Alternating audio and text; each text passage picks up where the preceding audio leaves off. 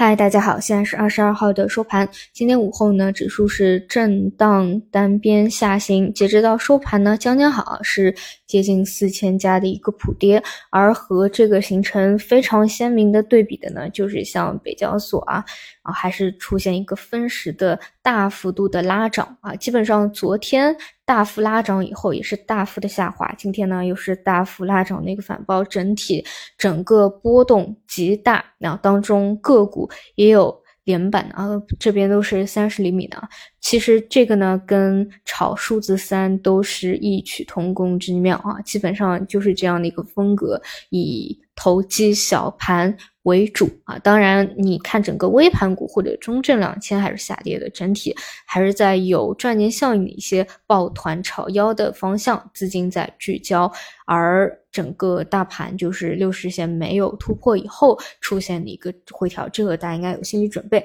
那么截截止到今天啊下午收盘的一个点位，就是明后两天又会非常的关键了，因为这里就是之前那个趋势的上升位。那如果说这里得到有效的支撑的话啊，那么继续延续这整个反弹结构；但如果说有效跌破的话，那么这里去做啊一个。一个波段调整，或者说去探去做一个双底结构的概率是非常之高的，这个也要有相应的一个啊心理的准备啊。当然，空间上其实无非就是在前低位置附近啊，所以明后两天基本也可以看出来，可以去特别的关注一下。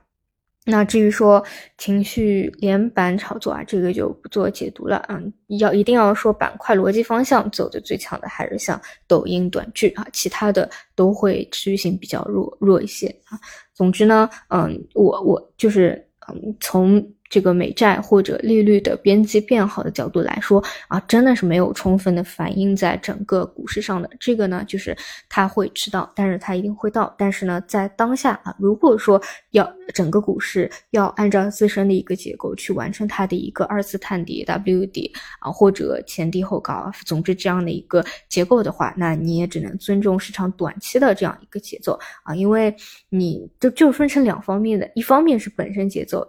以及市场的一个博弈性啊，另外一方面呢，就是它最终都会反映啊宏观的一些变化的啊。然后今天中午也讲过，其实我特别能理解当下啊这样的一个情况，